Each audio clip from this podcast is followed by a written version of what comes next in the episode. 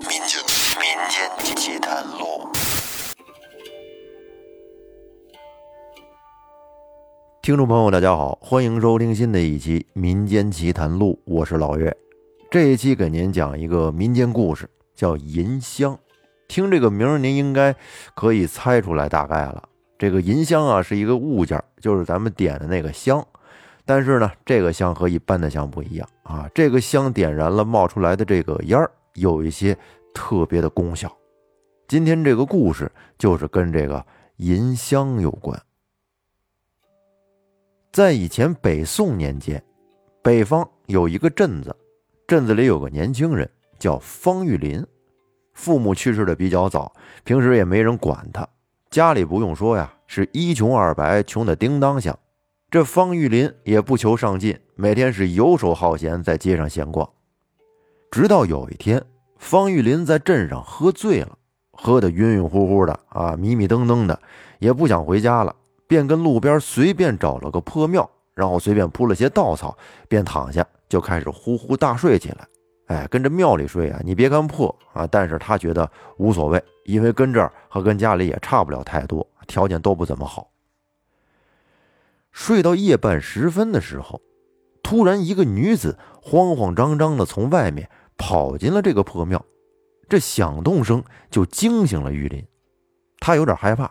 不知道是什么情况，以为来坏人了呢，便随即跟地上摸起了一块板砖，以备不时之需。万一来坏人之后趁他不注意，给他一下子。但是他定睛一看，进来的这个人是个女子，然后他就问这女子：“哎，你是什么人？为什么会在这儿啊？”这个女人说：“小伙子，你别害怕，我是不会害你的。”这让玉林吃了一惊。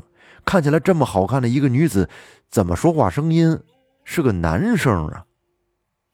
玉林被这女子奇怪的声音给吓了一跳，然后他便借着月光打量这个女子。只见她穿着一袭青衣，长发披肩，面容清秀，但是眉宇间却透着一股英气。最令玉林吃惊的是，这个女子啊，她有着一副男子的嗓音。就在这时，这女子突然开始剧烈的咳嗽了起来。玉林一看这是身体不舒服，便连忙将自己的水袋递给了女子，并且一边关切的问：“你没事吧？”这女子接过水袋，喝了几口，咳嗽声渐渐的平息了下来。她看着玉林，眼中流露出了一些感激之情。女子说：“谢谢你啊，我叫云中燕。”刚从一户富商家里逃了出来，身中剧毒，恐怕是活不成了。云中燕说到这儿，再次的咳嗽起来，而且接连吐了几口黑血，眼看着这人就快不行了。云中燕这时艰难的从怀里掏出了一个精致的小盒子，还有一本书，递给了玉林，说道：“小伙子。”谢谢你照顾我，我不行了，这个就送给你，当个纪念吧。玉林接过云中燕手里的这个小盒子，还有这本书，再瞧云中燕，脑袋当时一歪，就没了气儿。玉林看着手里的这个小盒子和书籍，心中不禁的感慨万分。他没想到自己竟然会在这么一个破庙里遇到一个将死之人。而且还与自己有着不解之缘，还得到了两个东西。然后玉林打开这个小盒子，发现里面是一些很香的香料。然后他又打开书，看了书的内容，这才知道那个香料的名字叫做银香。这个银香要是被人吸入之后，会令人神情恍惚，欲望大增。最让玉林感到奇异的是，通过书中的描述，这个云中燕呀，本来是个男子，只因为他会易容术，所以才能化成漂亮的姑娘。玉林他不知道这云中燕生前都做了些什么，为何会从富商家里逃了出来，而且还身中剧毒。然后呢，他便将银箱还有书小心的收好，并且将云中燕埋在了破庙附近，之后便回家了。在之后的几个月里，玉林继续过着胡吃海喝的日子，把银箱和书的事儿忘了个一干二净。直到有一天，玉林在镇上的一家酒楼里遇到一个漂亮的女子，是身姿婀娜，容貌绝美，让玉林一看就喜欢上了。于是玉林便上去搭讪，这一聊才知道，这个女子叫荷花。只因家道中落，才无奈到酒楼里卖唱。玉林也是比较直接，说：“姑娘啊，你条件这么好，跟这儿干嘛呀？这不可惜了吗？真是埋没了你这个人啊！我是真喜欢你，不如你跟着我得了，我娶你为妻。”啊！当玉林表示想娶她为妻时，却被荷花言辞拒绝了，并且言语羞辱她。说他是个穷光蛋，也不撒泡尿照着自己的样子，让他有多远滚多远。这下让玉林觉得受到了奇耻大辱啊！他是一气之下便离开了酒楼，决定从此不能再这么颓废下去了，要振作起来，出人头地，赢得荷花的芳心。但是他也没读过书，也没有本钱做生意，怎么出人头地呢？然后玉林便想到了之前云中燕送给他的那两个东西。回家之后呢，他便取出了银香和书，开始认真的研究。这一研究，他就发现书中描述的这个易容术啊，十分神奇，也不是特别难。按照书中的操作，经过一番简单的化妆之后呢，就可以跟换了个人似的。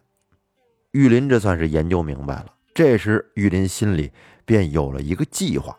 然后他经过了三天的准备，还买好了女子的衣服，这所有化妆需要的这些化妆品啊，什么乱七八糟的东西啊，都准备好了。按照书里教的方法，给自己好好的捯饬了一番。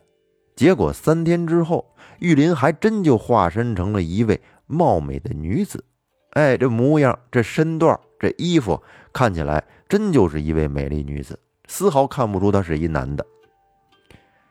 而且玉林还给自己重新取了一个名字，叫做玉燕，并且以这个身份重新去到了酒楼。酒楼的老板看到玉燕长得这么漂亮，便立刻聘请她为酒楼新的歌姬。而玉燕的嗓音也确实清澈动人。很快，这附近的很多客人就知道了酒楼来了一位新的歌妓。哎，长得也漂亮，唱歌也好，这客人们呢来看了之后都很喜欢，所以酒楼的生意也因此更加的兴隆起来。在此期间呢，玉燕经常借机接近荷花，并以过来人的身份向他传授了一些吸引男人的技巧。荷花虽然觉得玉燕有些奇怪，但是她的建议确实十分有效。按照她说的做，也确实让她在酒楼里的地位逐渐的提升了。有一天，荷花为了感谢玉燕的帮助，便将她带回了家。当然，他不知道玉燕其实就是方玉林。两个人在家里喝了几杯酒之后，玉林便悄悄的拿出了那个银香，点着了。荷花一闻，哎，这味儿还挺好闻，问他这是什么呀？玉林说。这是用香料调制的香，哎，闻了之后呢，会觉得身心舒畅。但是没一会儿，荷花便昏迷了过去。就这样，玉林当天晚上嘁哩咔嚓的就得到了荷花。但是第二天早晨起来，荷花却不知道发生了什么事情。经过这个事儿之后，玉林便一发不可收拾，做下了很多的坏事。不过俗话说，人在做。天在看，做坏事终究要得到报应的。玉林也不例外。有一天，玉林又易容成了一位清秀的女子，假装在山中迷路了，试图降低路过女子的警惕性，可以借机和他们成为朋友。熟了之后呢，可以继续把他们给拿下。但是啊，这天从远处忽然就来了一位纨绔子弟，这个人呢叫李武。李武是个富家子弟，平常游手好闲的，就喜好女色。他见路边站着个清秀的女子，便顿时心生了邪念，走上前去找玉林搭讪：“姑娘，怎么一个人跟着山里呀？是不是迷路了？”李武装出一副关心的样子，就问玉林。玉林表面上装出一副惊慌失措的样子，说：“公子，我叫玉燕，在山中迷路了，你能帮帮我吗？”李武一听，哟，这不是英雄救美的机会来了吗？他当即表示愿意帮助玉燕找到回家的路。于是两个人便一同上了路。然而在途中，李武就忍不住了，就露出了狰狞的面目。他一把就把玉燕拉到了偏僻处，企图跟他行不轨之事。玉林见状，心里暗道不好。今天这是遇到茬子了，恐怕这个傻子要把我当成美女，想要霸凌啊！这让玉林很生气。玉林本想拿出银香迷倒李武，然后再好好的教训他一番。然而这个时候，意外却发生了。由于玉林之前多次使用银香，他身上的香气已经十分浓郁了，而李武呢，又恰巧对这种香气十分敏感。他一闻到这股香气，便立刻感到一阵头晕目眩，浑身无力，接着便呕吐了起来，就跟喘不上气儿来一样，反应非常大。然后李武就摇摇晃晃的倒在了地上，失去了意识。玉林一看，不禁的大吃一惊，之前用这香的时候，没见有这么大的反应啊。虽说别人闻了也是昏迷吧，但是伴随着昏迷的症状。一般是情欲增加那种身体的本能反应，他这怎么又呕吐又喘不上气儿来？这反应也太大了。然后他上前查看了李武的情况，发现李武呼吸微弱，面色苍白，显然是中了毒。这要是不管他，别再死到这儿啊！玉林心里顿时感到了一阵恐慌，他意识到自己可能闯下大祸了。于是他匆忙把李武背到了附近的镇上，找了一家医馆求救。经过了大夫的一番诊治，李武终于醒了过来，但是他对之前发生的事情却一无所知。大夫告诉玉林，李武中的是一种罕见的迷香毒，幸好及时发现并救治，否则后果不堪设想。经过了这件事之后。李武对玉林假扮的玉燕便展开了疯狂的追求，发誓要得到她的芳心，并且要娶她为妻。玉林面对李武的疯狂追求，感到十分苦恼。他并不想跟李武有任何瓜葛，更何况他还是个男儿身。但是李武却对玉燕的美貌和神秘感到十分着迷，给他迷得神魂颠倒的，根本就不肯放手。有一天，李武就跟玉林表白，说：“玉燕妹妹，自从那天在山中遇见你，我就知道，你肯定就是我命中注定的那个人。你的美貌，你的气质，都深深的吸引了我。你嫁给我吧，我会一生一世的对你好的。”玉林听了李武的表白，觉得身上直起鸡皮疙瘩，心里感到十分的无奈和苦涩。他知道自己必须得尽快摆脱李武，否则会带来更大的麻烦。于是玉林深吸了一口气，说道：“李公子，对不起，我其实已经有了意中人了，咱们没有缘分，就到这儿吧。”说着起身就要走，但是李武是个无赖，他哪里肯轻言放弃呀？又有一天。他见玉燕从集市回家，便尾随在他身后。在途经一片山林的时候，他当即用渔网把玉燕给罩住了，并且把玉燕给打晕了，背着她来到了一个提前找好的山洞，边走边说：“哎呀，玉燕妹妹，谁让你敬酒不吃吃罚酒啊？今天我就要得到你了。”李武找的这个山洞啊，非常的隐蔽，而且特别深，仿佛与世隔绝一般。李武为了这一天，他是提前早就在山洞中布置了一番，就跟结婚的那洞房一般，尽显他对玉燕的痴迷与疯狂。只见这山洞里挂满了红色的灯笼和绸缎，一片喜庆的氛围，而中央摆放着一张柔软的床铺，铺着红色的被褥和枕头，显得格外的诱人。旁边还有一张小桌，上面放着美酒和精致的点心，仿佛是在等待新人的到来。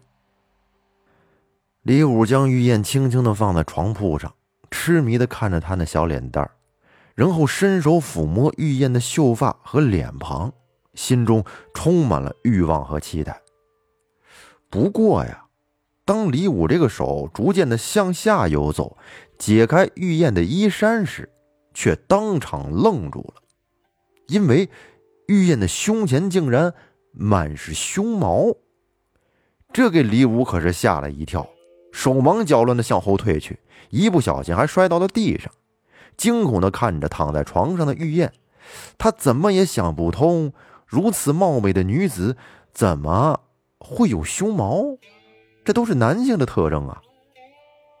就在这时。玉林缓缓地睁开了眼睛，坐起了身来，嘴角还勾起了一抹嘲讽的笑容。其实啊，他早就醒了，只是想看看李武到底想干什么。现在他终于明白了李武的企图，心中不禁的感到好笑。李武结结巴巴的问：“说你到底什么人呢？”“ 哼，我是什么人？我是方玉林。”也就是你口中的玉燕妹妹呀，我的哥哥，你是想在这山洞里得到我吗？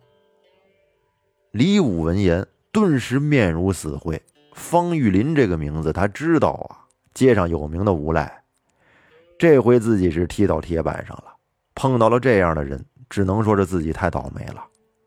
李武跪在地上，连连给方玉林磕头。说：“玉林大哥，我错了，我真的错了，你就饶了我吧。”玉林看着李武的丑态，心中没有丝毫的同情。他起身走到李武身边，一脚踩在他身上，冷冷地说：“你这种人渣，留在世上也是祸害。不过我今天心情好，不想杀你，但是死罪可免，活罪难逃。”说着，玉林就从怀里。又拿出了那盒银香，在李武的鼻子前晃了晃，李武顿时感到一阵头晕目眩，浑身无力。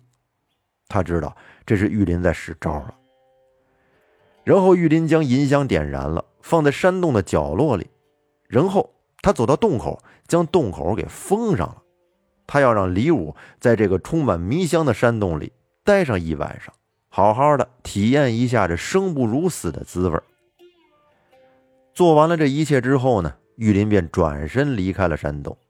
他知道，经过这一宿的折磨，李武估计即使有命活着，也不敢对女子再有什么非分之想了。在玉林走了之后，李武跟山洞里面就跟发疯了似的嚎叫，四处乱窜。但是洞口已经被玉林给封上了，他出不去啊。可就在他四处乱窜的过程当中，无意间，他竟然发现这山洞还有另外一个出口。接着，李武便疯狂地逃了出去。出去之后，李武咽不下这口气，他便来到了县衙，将玉林假扮女子的事情诉说了一遍。县令一听，当即就派人把玉林抓捕归案。经过一番审讯之后，玉林对自己男扮女装、对漂亮女子行骗的事情都招了。最终，玉林被判处了死刑。他糟蹋过太多的女子了，最后呢，玉林这也是为自己犯下的恶行付出了应有的代价。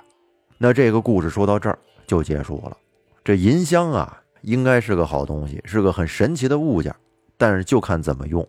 如果用在夫妻生活之间，可能会增加情绪；但是如果被心术不正的人用在歪地方，那可就酿成大祸了。最后。感谢大家的收听，欢迎您订阅专辑并关注主播，我们下期再见。